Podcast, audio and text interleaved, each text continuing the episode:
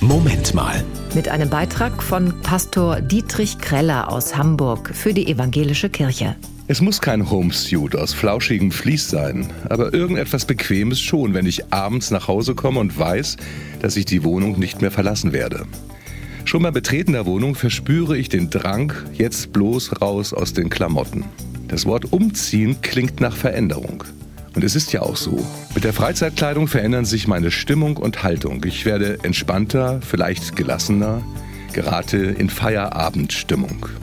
Auch die Bibel kennt den Wechsel der Kleidung, nicht beim Rückzug ins Private nach Feierabend, aber als besonderen Moment im Leben, beim Übergang vom alten zum neuen Leben. Nach christlicher Vorstellung ist die Taufe solch ein Moment und so erhalten Täuflinge bis heute als Zeichen ihrer neuen Identität als Töchter und Söhne Gottes ein neues, rein weißes Taufkleid. Paulus sagt von denen, die getauft wurden, ihr habt Christus angezogen, wie ein neues Gewand, das Gott selbst entworfen hat.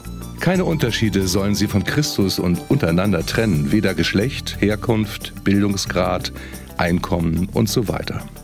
Es heißt, Kleider machen Leute. Dieses Kleid schafft Gemeinschaft.